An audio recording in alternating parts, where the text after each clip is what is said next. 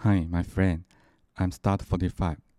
Today I'm going to share with you the phrases is up in the air. Up in the air in Chinese you can say 还不确定. There are a short sentence I will show you how to speak. If you would repeat after me at the second time. Before we start, we are going to preview the phrases and the vocabulary first. Okay, let's get started.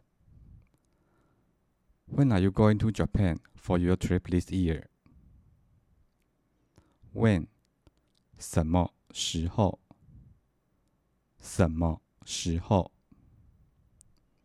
Going to 去去 Japan 日本日本 Trip 旅行旅行 This year 今年今年 When are you going to Japan for your trip this year? In Chinese, you can say 你今年什么时候去日本旅行？OK, again. 你今年什么时候去日本旅行 ？Next, it's up in the air due to ticket a little bit over my budget so far. Up in the air 还不确定，还不确定。Due to 由于，由于。Ticket 票价，票价。Over 超过， 超过。Budget 预算，预算。So far 目前，目前。It's up in the air due to ticket a little bit over my budget so far.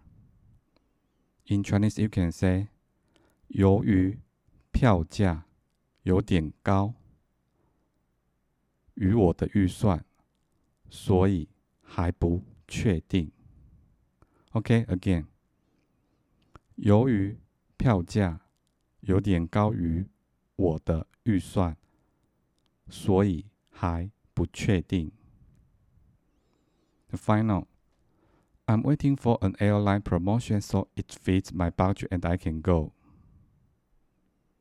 Waiting for 等待等待 airline 航空公司航空公司 fit 符合符合 I'm waiting for an airline promotion so it fits my budget and I can go. In Chinese, you can say，我正在等待航空公司的促销活动，这样就符合我的预算，我就可以去旅行了。OK，again，我正在等待航空公司的促销活动。这样就符合我的预算，我就可以去旅行了。That's all for today. Hope you like. Thank you for listening and have a nice day.